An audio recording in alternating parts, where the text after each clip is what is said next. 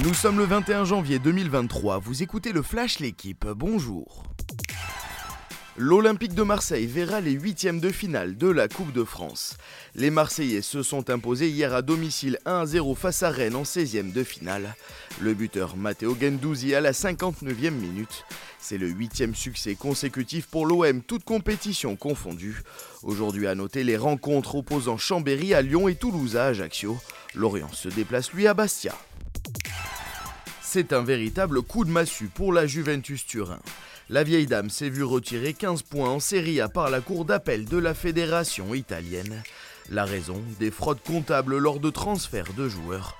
Troisième hier avec 37 points, les Bianconeri pointent désormais à la dixième place avec 22 unités. L'ancien président Andrea Agnelli est lui suspendu deux ans de toute activité dans le football. Le club du Piémont a 30 jours pour faire appel.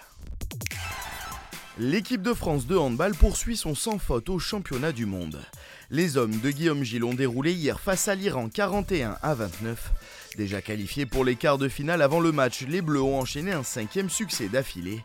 Les coéquipiers de Nicolas Karabatic, blessés à un pied, affronteront l'Espagne ce dimanche pour la première place du groupe 1. C'est la grosse surprise de la journée d'hier à l'Open d'Australie. Daniel Medvedev a été battu dès le troisième tour par Sébastien Corda 7-6, 6-3, 7-6. Le russe tête de série numéro 7 avait atteint la finale à Melbourne en 2021 et 2022. En huitième de finale, l'Américain lui retrouvera Hubert Urkas, tombeur de Denis Chapovalov. Qualification également de Karen Kachanov, Félix Auger Aliassim et Jiri Leeka. Merci d'avoir suivi le Flash l'équipe. Bonne journée.